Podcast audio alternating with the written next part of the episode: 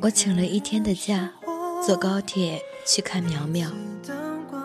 我们离这只有一个小时的车程，却已经很久很久没有见过了，就连电话也打得极少，只是偶尔在 QQ 上闲聊几句。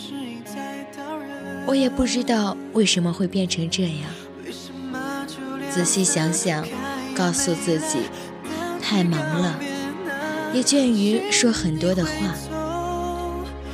渐渐的，彼此的生活里发生了些什么，全然不知。所以，当他对我说起他最近的变故，我又惊讶又心疼，然后又淡淡的自责。我们是最好的闺蜜。却富有这两个字的含义。他在车站外接我，相视而笑，而后如同过去每一次见面一样，拥抱彼此。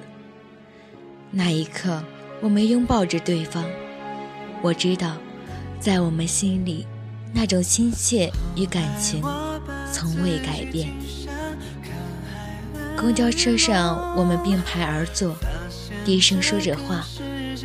都是最心底的话，从任何片段说起都不觉得突兀。我突然伸手摸了摸他的脸颊，很伤感，却笑着对他戏谑：“哎，你看你的皮肤暗淡，眼角都有了皱纹，怎么还跟从前一样不用护肤品呢？也不晓得要爱惜自己。”我认识的所有女孩里面，只有她从来都是素面朝天，连洗面奶都不用的。她长期抽烟，皮肤却依旧很好，白净、柔软、细腻，最是令我羡慕。上一次见面时，她还不是这个样子的。另一个女孩颜容憔悴，无非是因为感情。他对我说：“也许是真的老了，再也没有从前那份洒脱不羁。”他的语调里全是浓浓的伤感。我忽然想起我们十几岁的时候，他翘了课，背着只硕大的黑色背包，到我的学校来跟我告别。他说，他只买到一张站票。可是依旧却很满足。一想到十几个小时之后能见到那个人，哪怕站一夜，内心也是充满期待与欢喜。我想起那一年我们在漫长的夜车上，我一边吃着泡面，一边跟他说起心里的那个人，眼泪哗啦啦的掉。他拥着我说。没事的，没事的，一切都会过去。我们见证了彼此的仓皇、狼狈、难堪的青春岁月。每一段感情，彼此都是最先知悉的那个人，也是那些流泪的长夜里唯一得到的安慰。这么多年过去了。我们终于渐渐成长了。十几岁时，把自己渴望成为的那类女孩，面容沉静，内心从容，遇事淡然一点。在这个进化的过程里面，我们失去的是岁月的另一端，那个果敢、恣意、洒脱的自己。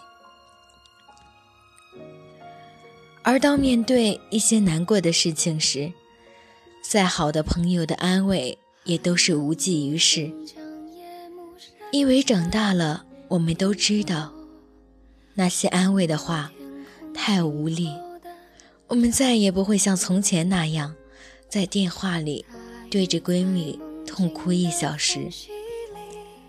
我是这样，苗苗也是这样，我们越来越知道，人这一生。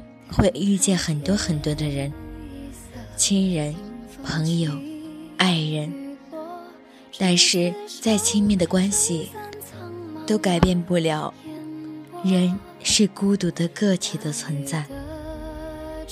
我曾经写过一个故事，一个叫宋宋的女孩，她患有先天性心脏病，她的生活被疾病与父母的争吵充斥着，她非常非常厌倦。有一天深夜，她在电视里。看到一档旅游节目，介绍了新疆科纳斯这个地方。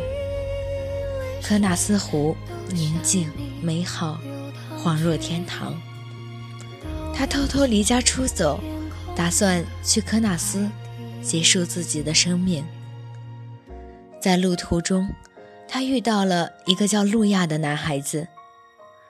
他同他一样，身患恶疾，生命。进入倒计时。跟他不同的是，他游历山河，是舍不得这个世界，想要利用最后的时间看一看这辽阔的世界。他们结伴同行，他对他照顾有加，并且教会了他很多东西，比如坚强，比如独立，比如勇气。然而，在他喜欢上他的时候，他却不告而别，消失了。最后，宋宋独自抵达了科纳斯湖。只是他来这里的初衷变了，他决定要好好活下去，因为只有活下去，才有再重逢的可能。因为他，他不再惧怕死亡，更不惧怕。活下去。这个故事的标题叫做《我们都会孤独的长大》。很多人来到我们的生命里，有的人很快离开，而有的人陪伴长久。而不管怎么样，最后的最后，我们都是要孤独的成长。但因为有过那些温暖的陪伴，我们。不会再感到害怕。